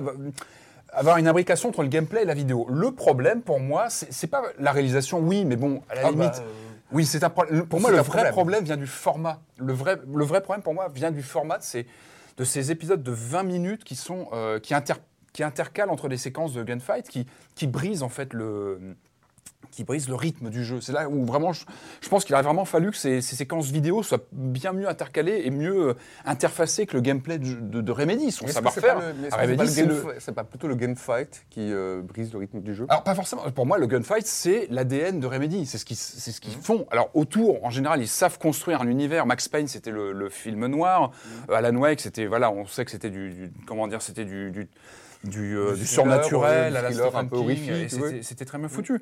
Après, on, on perçoit depuis le début qu'il y a, une, il y a une vraie obsession du studio pour la vidéo, pour justement l'intégration d'acteurs dans le jeu. Rappelez-vous, euh, Max Payne, on avait euh, les digits, les personnages étaient avec des, des visages digitalisés, c'est un peu cubique, mais c'était des visages scannés. Sam Lake avait donné son visage à, à Max Payne. On avait les est, romans euh, le, le lead scénariste de. scénariste qui avait donc c'est lui Max Payne c'était lui on avait les romans photos qui s'intercalaient entre les niveaux dans Max Payne qui étaient pareil sur des photos en C'est de la BD. Oui mais photographiées digitalisées c'était Ouais, des acteurs si c'était des acteurs pris en photo machin. Donc il y avait vraiment cette volonté et puis Alan Wake on commençait vraiment à voir l'intégration de vidéos. Rappelez-vous de la petite série Twilight Zone qui passait dans la dans les télés. C'était très bien fichu. On avait des photos de Alan Wake photos sur les PLV, je sais pas si vous vous rappelez, dans les, dans les magasins, on le voyait en photo lui. Donc il y avait, il y avait un jeu sur, sur l'alter ego digital du joueur, digital, enfin numérique du personnage en 3D et une représentation photo, vidéo du, du- du- du héros. Et puis dans Quantum Break, on sent qu'ils ont voulu pousser le curseur, le curseur encore beaucoup plus loin et avoir une intégration, comme ça, une sorte de, de- de version hybride entre la vidéo et les personnages. Moi, pour moi, le problème vient voilà, de ces for- du format, du format de, de ces 20 minutes où euh, on a du gunfight et puis après on pose la manette pendant 20 minutes. Et je trouve que, voilà, moi, pour moi, le, le- le problème vient avant tout de là. Et moi, pour moi, c'est vraiment le gunfight. Quoi. Je trouve que vraiment, c'est la, vraiment une mauvaise idée d'exploiter le, comment dire, le thème justement du, du, du, Ah, mais du ça- temps avec le gunfight. Et, alors, moi, ce qui m'a aussi surpris dans le, par rapport aux précédentes productions de Remedy, après tout le monde peut changer, donc vous êtes euh, en- envie aussi un peu de changer ces, ces- ces- ces gens-là, mais c'est vrai qu'on était toujours dans des univers très torturés, euh, très introspectifs. Max Payne, il passait son temps en introspection à réfléchir sur sa- voilà, le meurtre de sa famille, etc. Euh, Alan Wake, on n'en parle même pas, c'était un, c'était un jeu introspectif sur le- la psyché du personnage, complètement malade. Euh, Là, on est sur, je trouve qu'on est sur un personnage lisse, un Ah, gentil. alors euh, faire plus lisse, il ultra faut- lisse, faut avec aller, euh, où, où finalement, voilà, euh, je suis pas rentré dans le personnage. J'ai eu du mal à. À- moi, ce qui m'avait fait tenir Alan Wake, encore une fois, il y avait des défauts de gameplay, c'était très répétitif, mais je m'étais vraiment accroché pour le, le scénario, qui vraiment, moi, m'avait agrippé. Ouais. Je voulais vraiment finir le scénario pour savoir ce qu'il y avait derrière. Et les DLC étaient très bien fichus, d'ailleurs, aussi, pour développer. euh, Là, c'est vrai qu'on n'a on pas du tout la même ambiance. Je trouve que c'est Non, beaucoup mais le plus jeu lisse. pose pas du tout le. Il n'y a, pas d'enjeu- il y a pas d'enjeu dès le départ, quoi. C'est c'est Et puis finalement, on, on résume le temps à une dimension euh, euh, physique. Le Mm. temps, il n'a pas de. Euh, c'est une dimension, le temps, finalement. Et là, non, en fait, il est réduit à, comme tu dis, à des éléments dans le game de, de- pour se protéger, pour tirer. Enfin, c'est une arme, en fait. Le Mm. Temps devient une arme. Mm. Ou alors des éléments de décor qui se, qui se démontent. Mais Et, et, et, et un élément scénaristique bordélique euh, auquel on a du mal à se rattacher, Ouais. tellement le scénario euh, part dans tous les sens, sans vraiment Mm. se structurer au fil du temps, justement, au fil du temps du jeu. On, on est euh, sur euh, du retour dans le temps de quelqu'un qui a Mm. créé son entreprise euh, alors qu'il est revenu dans le temps pour... euh, quoi. Enfin, Le jeu- le jeu est trop- compliqué. Le jeu est trop pressé d'en mettre plein la vue, quoi. C'est vraiment, on sent tout de suite qu'ils ont, ils veulent tout de suite en mettre plein la vue. Ah, alors qu'ils auraient dû, visuellement, ils auraient il, a- dû- il est impressionnant. Ah oui, Visuellement, il mais faut reconnaître que les visuellement, scènes c'est de, gameplay c'est sont hyper impressionnantes. vraiment du. On sent que Remedy sait bien gérer ça, c'est bien faire du gunfight. Même s'il y a quelques petites choses comme Non, le, le, non, le- le- moi ce qui m'a le gunfight, C'est pas bien pas- faire du non, gunfight. Tu peux pas dire que c'est- c'est c'est une Ce catastrophe. qui- ce moi, ce qui m'embêtait, c'est le- comment dire, le, mince, la protection automatique. Euh, comment on appelle ça Le Le, cover. cover, le cover Ouais. automatique que je, Il est naze. que je trouve un peu bizarre, fait, ouais, oui, qui il est qui est un peu pas toujours très précis. On est en coup, 2016, je veux dire, il y a The Division qui vient de sortir, qui est quand même qui, met, le, plus qui, qui- technique. qui met le, le cover shooting à un niveau complètement, enfin assez intéressant Et quand moi, même. je jouais aux deux en même temps d'ailleurs, ça me faisait Et, bizarre euh, quand je passais et de là, l'un à là, l'autre. là, c'est une catastrophe. Et puis, fait et puis, euh, c'est- il y a, effectivement ces super pouvoirs donc de Jack euh, qui sont Ah, il peut courir quand même vite, qui, euh, qui- il qui peut, sont mine de euh, rien assez compliqués à prendre en main parce que parce que t'en as quatre. Ouais. Euh, Avec donc tu as le bouclier, tu as le fait de faire une bulle de temps autour d'un Mmh, ennemi, mmh. tu as le fait de, de- de Courir courir, vite, très vite courir et euh, vite, tu ouais. peux charger euh, charger la Une- bulle de temps pour euh, pour pour un éjecter. projectile, ouais. Voilà Ouais. donc ça c'est- quand même quatre quatre pouvoirs donc et, et en plus tu es en shooter donc tu contrôles ton personnage, le déplacement de ton personnage, la visée et le tir. Euh, Et donc euh, on est on est on est euh, sur sur le Faites le calcul, faites le calcul, c'est-à-dire qu'on est dans les phases d'action, Mm. on, on jongle entre euh, deux pads Mm. et un, deux, plus trois boutons. ouais, au moins, On, ouais. on- on deux pads et cinq boutons. Pour euh, machin. J'ai trouvé ça extrêmement compliqué à prendre en main. Et même quand on finit par le prendre en main, parce qu'au bout de quand même un certain... Vu que c'est la ponctuation du jeu, et c'est une catastrophe de ponctuer un jeu comme ça, mais bon, bref, ils, ils ont fait ce choix-là.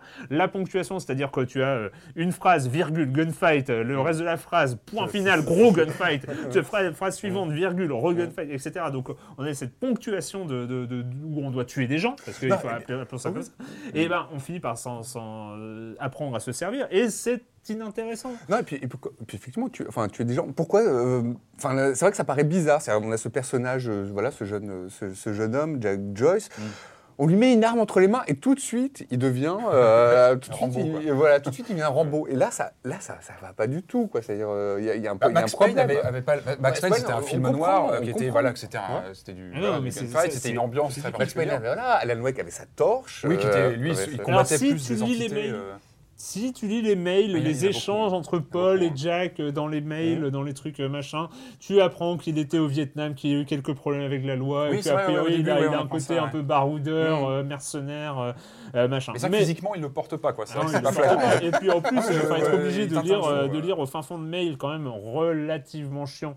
Il y a beaucoup, de lectures, etc. Et ça encore, bon, pourquoi pas C'est pas, on fait, on lit, on lit pas, Ouais, c'est pas grave. Le, le- le fait est que là, il y a la double erreur. hein. Euh, alors moi, pour moi, le- la, la série télé, c'est, euh, je vais dire, c'est la victime. Enfin, ce jeu est une victime. euh, Peut-être qu'on aura du mal à trouver le coupable. Moi, je l'ai. Ah. C'est le mot transmédia. On, Rappelez-vous, on est en 2013 quand le développement, Ouais, est, quand le développement est lancé. On est en La Xbox 2013. One doit être De quoi est-ce qu'on parle en 2013 On TV. parle transmédia. TV. Voilà, Ouais, et, on et- parle et- TV, et on oui. parle de ce mélange absolu de machin. C'est la victime. Quantum Break est la victime de, cette, de cet emballement autour du transmédia où il fallait tout mélanger, Internet, machin, séries encore une télé, fois, jeux euh, vidéo. Rappelez-vous la conférence qui présentait Tout la n'est pas acheté, TV, moi, TV, je trouve TV, TV, TV, TV, TV, de la, de la TV. Xbox, c'est Hein le mélange. L'idée, il y avait une idée, euh, je veux dire, le, le parti pris du gameplay où on suit les, les héros et d'avoir des cinématiques vidéo filmées où on suivait plutôt le côté des, des adversaires. L'idée était pas mal. Je trouve que c'était- il y avait un côté complémentarité des points de vue qui est, qui est intéressant.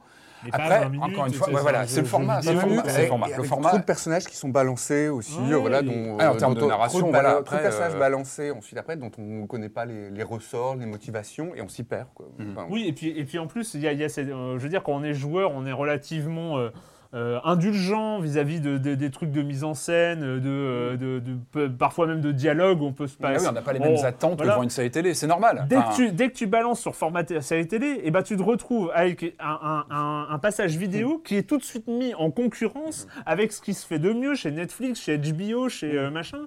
Et là, et là, tu te retrouves avec un Surtout sous-expert. Ça aurait été plus court, euh, plus recentré et mieux, je pense, dispatché dans le jeu. Je pense qu'on n'aurait pas fait forcément la même comparaison.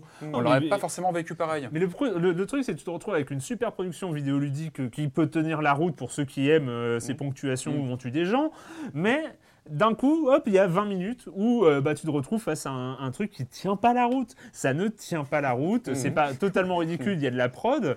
On voit qu'il y a de la prod, c'est Ouais, pas un truc filmé, euh, pas un truc filmé euh, à l'iPhone euh, Ouais, dans un coin. hein. Il y a- il y a- il y il y pognon.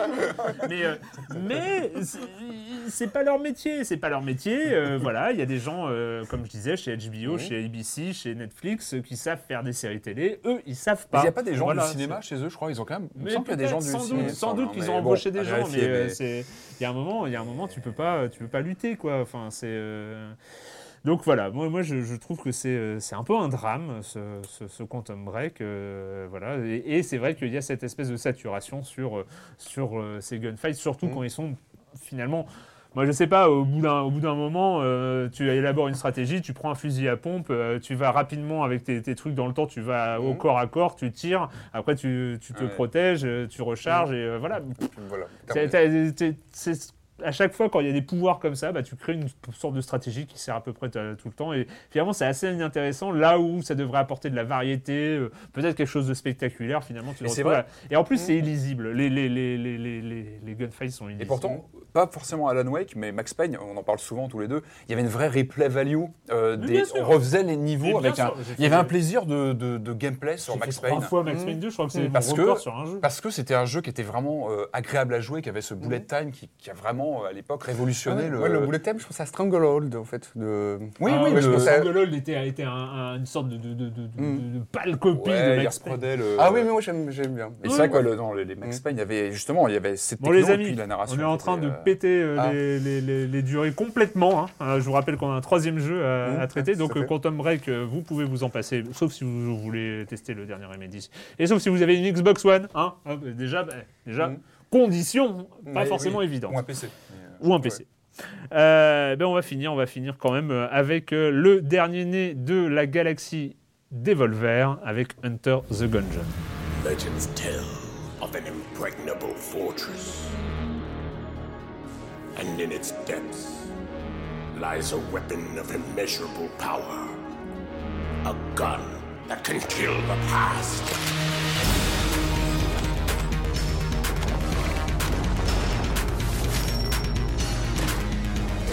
Tons of guns.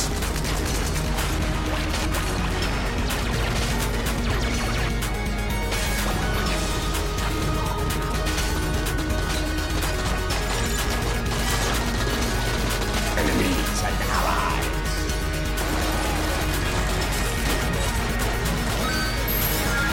Ruthless bosses. Hunter the Gungeon. Donc là, vous allez devoir m'en parler parce que moi, je n'ai pas du tout eu le temps de le lancer. Mais je suis sûr que vous êtes à même de pouvoir. euh, Alors, Bah, ça ressemble à quoi ce Hunter the Bah, Gungeon tu nous parlais justement de Devolver juste avant. Alors c'est vrai qu'il nous avait déjà. euh, alors c'est même eux qui avait sorti Hotline Miami, hein, qui a quand même pas mal boosté un genre. Euh, Broforce aussi, qui était euh, enfin un des jeux, moi, un de mes jeux cultes de ces, ces Ah dernières oui, années. euh, Et là, donc avec ce titre, bah, c'est- Et- Et Binding of Isaac Non Non, Euh, ah non, c'est pas là là, Non, oula. là, d'accord, je- je crois. non, Je crois, non, pas du tout. Non, je, je comprends pas. Et, et- et- bon, euh, non, mais avec ce titre, c'est pareil. On retrouve un titre, c'est c'est à la fois simple et, et super riche. En fait, c'est ça que j'ai que j'ai bien aimé avec ce, ce jeu. Pour situer Erwan, pour faire simple, tu connais euh, Gauntlet, euh, Ouais. Smash TV, la borne d'arcade, Ouais. euh, jeu de tir aérien avec euh, plein d'ennemis à l'écran dont il faut se débarrasser. Ça, ce sont, ce sont les bases. Euh, tu parlais de Binding for euh, oui, Isaac, bien oui, sûr, parce parce que c'est évidemment, vraiment, c'est vraiment le, le jeu auquel, enfin, euh, auquel Hunter de Gungeon me fait, enfin, fait penser. on y pense évidemment. Donc c'est du shoot euh, donc euh, dans des dans des galeries, dans des dans des dans des pièces successives, dans des niveaux Des niveaux qui sont à, la chaque, à chaque fois euh, générés aléatoirement. Voilà. Ouais, ouais. Mhm. Donc ça, a- ça on aime ou on n'aime pas. C'est après c'est un, un choix de bon. En termes de game design, c'est pas toujours l'idéal, mais bon, en tout cas, Ah, ça marche bien. En tout Ouais. cas, ça apporte une- de la pêche au jeu. Et c'est, euh, moi, je trouve que c'est un jeu qui marche vraiment très bien. Euh, moi, ce que j'aime beaucoup, c'est c'est le nombre hallucinant d'armes qu'on peut, qu'on peut trouver. Euh, Il y, a, aussi, enfin, et ça, ça foisonne. Et moi, ce que j'ai vraiment bien apprécié, c'est le côté, euh, cette espèce de, de- de mix entre, entre un shooter et un, donc un jeu un peu à la gauntlet. C'est-à-dire qu'on se déplace dans les niveaux et on a un nombre incalculable de, de projectiles à l'écran parce que les, les ennemis ou nous, on peut avoir des armes assez, Oui. euh, qui envoient pas mal. Donc il faut à la fois se déplacer, donc bien, bouger, ouais. et en même temps bien shooter. Donc on a, on peut jouer avec les deux C'est le sticks euh, sur console. le genre Manic Shooter, enfin. C'est ça, euh, c'est ça. ouais, Donc, alors, je crois que sur console, ça doit être avec les deux sticks. Moi, j'y joue sur PC, donc on Ah est ouais, entre la sur souris console, et euh, les... Moi, c'est avec les deux sticks, voilà. Et moi, sur, voilà, sur, on est avec la souris et le, le clavier, et c'est euh, c'est super rapide, ça bouge super bien. Mhm. Et, euh, et, et voilà, je trouve que c'est c'est vraiment une formule qui marche bien. Ouais. Alors moi j'avais beaucoup aimé alors Enter the Gungeon. Alors il faut déjà se pencher sur le titre. Le titre est assez euh, assez assez rigolo, assez décalé. Donc c'est Bah, entré, tout est- il y a voilà. une promesse, Enter the le hein. Alors il y a une promesse qui est pas tenue jusqu'au bout. C'est-à-dire que moi j'aimais bien le côté au, dé- au- donc au départ on a on choisit parmi ces quatre classes. Il y a un pilote, je sais plus Le une- chasseur, le marine et le, et le convict. Je sais pas ce c'est. Le, le- je sais plus, il y a quatre, voilà, euh, quatre, quatre classes qui sont voilà qui ont chacun leur, leur, euh, leurs armes, leur leur euh, leur euh, comment dire leur Ouais, leur euh, spécialité, leur leur spécialité active euh, passive aussi Mm. leur spécialité. Donc c'est plutôt euh, plutôt sympathique. Alors moi j'étais un peu déçu par le par deux choses. Alors moi j'aime beaucoup ce jeu. Je trouve effectivement c'est un roguelike très sympa. Mm. J'aime bien le côté effectivement on joue donc euh, voilà les, les niveaux sont générés aléatoirement.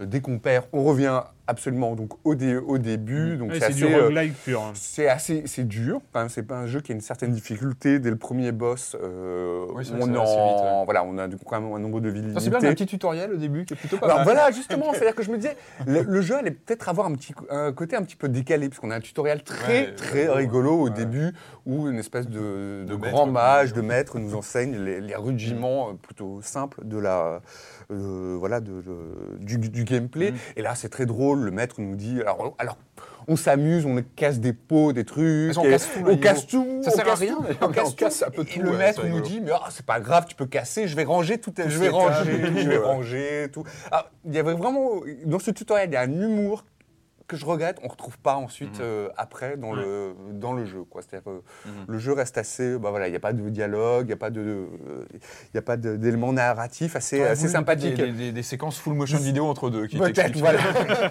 C'est vrai que ça manque après, hein, quand on voit l'habitude. euh. Et autre, autre fait que je, bon, alors, je trouve bien, mais par rapport, donc je pensais à Binding of Isaac, parce que moi, je, Mm. bon, alors, je pense toujours à Pipo, euh, celle C'est moins glauque, c'est un, peu- un moins glauque là quand même. C'est est- moins euh, glauque, c'est mais- coloré, c'est- Mais le, Isaac avait vraiment une profondeur de, de gameplay, justement, dans, les, dans la diversité des, alors des, euh, des armes, des objets, que là, on ne retrouve pas. On Mhm. retrouve pas. C'est un, peu plus, euh, c'est un, peu- c'est un peu plus pauvre.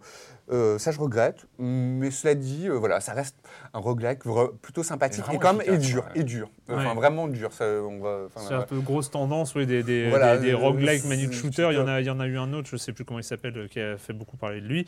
Mais c'est c'est- c'est pas des jeux basés sur la facilité. Ah hein. non, non, il j'ai il fait en solo, mais je crois qu'on peut jouer à deux en coop sur le même Oui. écran, je crois. hein. Oui, ça, oui. c'est- peut être rigolo aussi. Enfin, c'est le genre de jeu, euh, faut que j'essaye d'ailleurs à deux.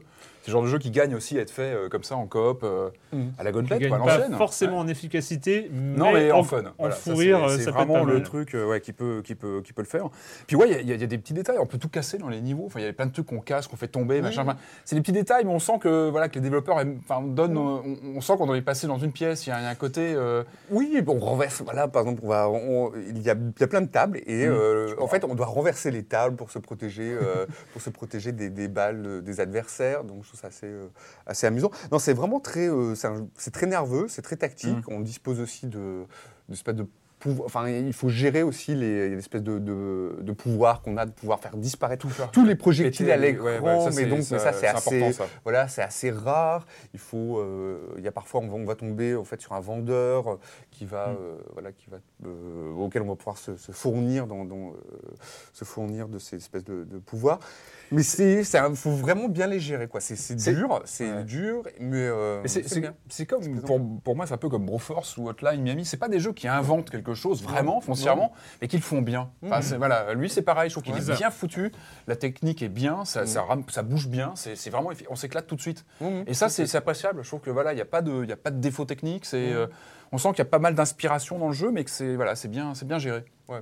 Ah, voilà. Hunter Efficace. the Gungeon. Hunter the Gungeon. Ouais, vraiment Hunter the efficace, Gungeon ouais. sur, Ouais. euh, sur euh, PC. On commence sans euh, trop de problème. Hein, faut y aller. Voilà, l'écurie Devolver qui s'enrichit avec un nouveau PC, titre. PS, PS4.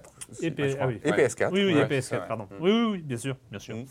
Euh, ben voilà, c'est fini cette semaine pour les jeux vidéo. Euh, normalement, euh, d'ici peu, on va vous parler ici même euh, des- de ce jeu où on meurt beaucoup.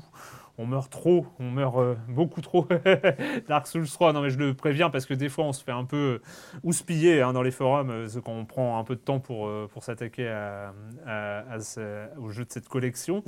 Euh, mais bref, pour cette semaine, la question rituelle à laquelle vous n'allez pas échapper, et quand vous ne jouez pas, vous faites quoi, Joël? Bah, toujours du voyage dans le temps, en fait, c'est c'est ça qui est curieux. Ça doit être un peu la, un peu la thé- thématique parce que j'ai j'ai regardé la série euh, 22 11 63 Ah, qui est adaptée. qui est adapté voilà, du livre de Stephen King où en fait un, euh, un homme re- remonte dans le, découvre un, un passage enfin découvre un passage secret un, un espèce de passage qui va lui permettre de remonter dans le temps dans les, dans années 60, en 1960, et il va être chargé en fait de, euh, il va être chargé par un de ses compagnons d'empêcher l'assassinat de, euh, de Kennedy. Sachant que voilà, l'assassinat de Kennedy, ça reste toujours un, truc un peu mystérieux. On ne sait pas si Oswald a été, voilà, a eu des commanditaires. Voilà, ça reste euh, quelque chose d'assez, d'assez, d'assez mystérieux, d'assez fumeux. Et c'est, vraiment, c'est une mini-série de 8 épisodes avec James Franco dans le rôle principal. Et c'est vraiment très très bien. Je trouve que c'est une des meilleures adaptations de, de- d'ailleurs C'est des, chez des- Amazon, non? C'est pas produit Amazon Je ne sais plus. Ou euh, Je ne sais plus. Sais Alors c'est pas Amazon, c'est ah c'est peut-être Amazon. Je ne sais plus en fait euh, le- lesquels. Parce que c'est pas Netflix? Non. Mais je ne, je ne saurais pas qui dire qui c'est. Voilà. Et donc peut-être. Peut-être. Non, je sais pas. Je sais pas. Bref, Mais en tout cas, c'est vraiment, vraiment, euh, vraiment bien. Ça, il y a vraiment une, une. je voulais pas te confondre hein, pour dire où est-ce que tu te l'avais. Oui, non, mais c'est- Non, je- non, si, c'est pas si, du tout mon genre. Non, non, non, non, non. J'ai Non, l'impression. Non, non, non, rien à voir, rien à voir. C'était de la simple tout- curiosité. euh, Mais en tout cas, par le, Euh, par le rythme, par- et surtout par la photo. Enfin, on est vraiment replongé dans l'ambiance des, euh, des années euh, 60. Le, la série aborde plein de, plein de sujets, juste voilà, sur le rôle des femmes. Euh, Enfin, sur le rôle qui avait été, enfin, sur le sexisme, sur le racisme. Il y a eu aussi de, voilà, une très belle histoire d'amour euh, au centre de cette série, de cette mini-série. Et je trouve ça euh, vraiment formidable. Et puis l'autre voyage dans le temps, je l'ai fait en lisant un livre que j'adore, qui est sorti, euh, un essai qui s'appelle La sixième extinction, qui est sorti en France il y a, il y a, il y a quelques mois et qui raconte comment, euh, bah voilà, comment aujourd'hui, euh, comment aujourd'hui bah, l'homme est en train de creuser sa tombe, en euh, creuser sa tombe, en euh, voilà, en réduisant la, la biodiversité, euh, voilà. Euh, à l'échelle, enfin, la biodiversité sur Terre. Et c'est passionnant. C'est un ouvrage qui a d'une d'une femme, d'une journaliste qui s'appelle Elisabeth Colbert et qui a eu le, le Pulitzer, en fait, euh, euh, il y a un ou deux ans. Et Ça c'est passionnant, euh, quoi, c'est passionnant. Ça doit être très gai à lire, je pense. Ah oui, mais Ça on est foutu, hein, Patrick. On est foutu. Ça, je- pense que on, va, on va rejoindre nos. On va Non, être. mais c'est- malheureusement, c'est Mais terrible. je t'imagine euh, te retrouver fossile. euh, Ah, fossile de Patrick. Ah, c'est c'est pas beau à voir. Patrick, Euh, quand je ne joue pas, bah, je regarde les épisodes de Quantum Break, mais euh, pas seulement. Non, Ah, non, non, en dehors de ça, non, non, j'ai, vu euh, Au cœur de l'océan, c'est le dernier euh, Ron Howard, Ah oui, oui, oui. que j'ai trouvé pas mal. hein, Que Mmh. vous savez, c'est, l'histoire qui aurait inspiré Moby Dick euh, à son auteur. Et euh, j'ai trouvé ça pas mal, Ouais, plutôt pas bien mal. réalisé, machin. Et, euh, Un peu long Et- sur la fin. un peu long. Ah, Il y a des, ouais, des petits temps morts, mais, mais moi je suis assez surpris d'ailleurs de, de Ron Howard, de, de sa carrière. Ça- ce, ce personnage, il, est- il est capable du meilleur. Enfin, il a, il- il- c'est quand même lui qui a fait les Da Vinci Code. Il est capable de, de faire des trucs sur commande comme ça. Et en même temps, moi j'avais été surpris il y a quelques années par euh, Rush. euh, son film sur la Formule 1, sur Ricky Lauda, etc. Que j'aime pas du tout la Formule 1, mais j'avais trouvé la- le film vraiment brillant, super bien réalisé. Et euh, enfin, je trouve voilà, c'est un, enfin, c'est c'est- Mhm. voilà, c'est c'est plus Richie Cunningham quoi. C'est, Ah il a, en tout cas, non, mais je trouve que ce, ce réalisateur, il, a- il est intéressant. Enfin, je trouve qu'il est assez surprenant même dans son évolution. Et en tout cas, sur ce film, Ouais. il y a une maîtrise, euh, je trouve, Ouais, euh, mais- de ouais, l'image, de, c'est assez impressionnant. Voilà. Et puis il y a Kylian Murphy. euh, Oui, aussi, bien sûr. que Oui, moi j'adore, sûr, 28 voilà. jours plus tard, tout ça, oui, qui, est- qui est- qui est très très bien, très très bien. ouais. Mm. Ouais. Ouais, bah, moi je me repassionne, mais je sais pas si c'est l'effet euh, de- de- du jeu hein, de NBA 2K16 euh, ou, ou, euh, ou même, enfin je me repassionne pour la NBA. Alors c'est Ah, marrant parce que ah, c'est vraiment les, les, les amours d'adolescence euh, comme ça qui reviennent parce que euh, voilà, l'époque où je m'étais vraiment passionné à 100% pour la NBA pendant très longtemps, euh, c'était vraiment l'époque Jordan, euh, Clyde Drexler, enfin tout ça. Quand les- tu pratiquais, toi, en plus, tu ouais, ouais, pratiquais. je tout pratiquais, ça. tout ça, euh, machin. Et puis bon, j'avais un peu laissé tomber. Et euh, là, avec cette saison absolument folle, euh, dingo, et puis avec euh, notamment les Warriors de, euh, de, de Stephen Curry euh, qui on viennent de battre le record, donc euh, qui a été établi par Chicago euh, à l'époque en 97. J'ai peur de dire une connerie de 72 victoires. où Ils ont fait 73 victoires sur une saison. C'était un, c'est une nuit extraordinaire. Il y a eu la- le dernier, c'était la dernière saison de Kobe Bryant. Ah oui, oui. Figurez-vous, Ah, ah, oui, figurez-vous. oui. Et donc, euh, il a fait son dernier match. euh, Il avait eu des jeux à lui, là. Enfin, je me rappelle qu'il avait. bah là, euh, et, sur et N64, NBA 2K, donc le, le prochain NBA 2K est un spécial Kobe Bryant. Euh, et il a fait son dernier match, il a marqué 60 points sur son dernier match de sa carrière. C'était un truc de taré.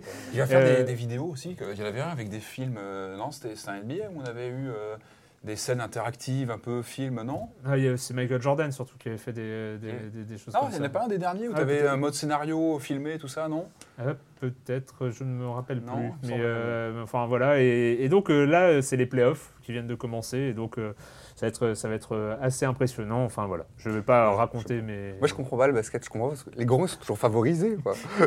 Ah, Eh, Stephen Curry, il n'est pas ouais, ça si grand que ça, hein, il fait moins de 2 hein. Ouais, mètres. hein, euh, euh, c'est- c'est vrai quoi. Enfin, Ouais. C'est de la triche.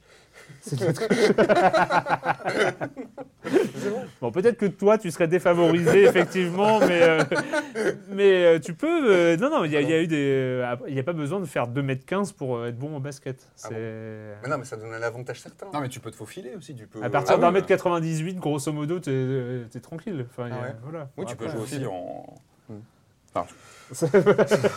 On passe, tu peux faire des On va passes. pas s'ensemble. Tu peux faire des passes au Je grand. préfère la pétanque. hein. Voilà. Bon bah en tout cas les playoffs viennent de commencer et euh, ça promet d'être passionnant. Voilà, et c'est tout pour cette semaine. À la technique, c'était Mathilde Mallet. Et euh, je remercie quand même aussi hein, Pierre Trouvé de l'Express euh, qui nous a accompagnés, euh, voilà, et, qui, euh, qui va laisser sa place, euh, voilà, et puis euh, c'est formidable. Et puis, et puis nous, on se retrouve très bientôt pour parler jeux vidéo ici même. Ciao, ciao.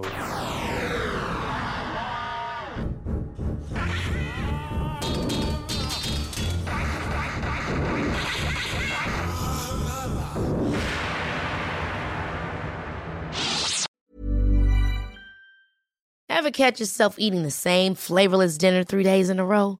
Dreaming of something better? Well, HelloFresh is your guilt-free dream come true, baby. It's me, Kiki Palmer.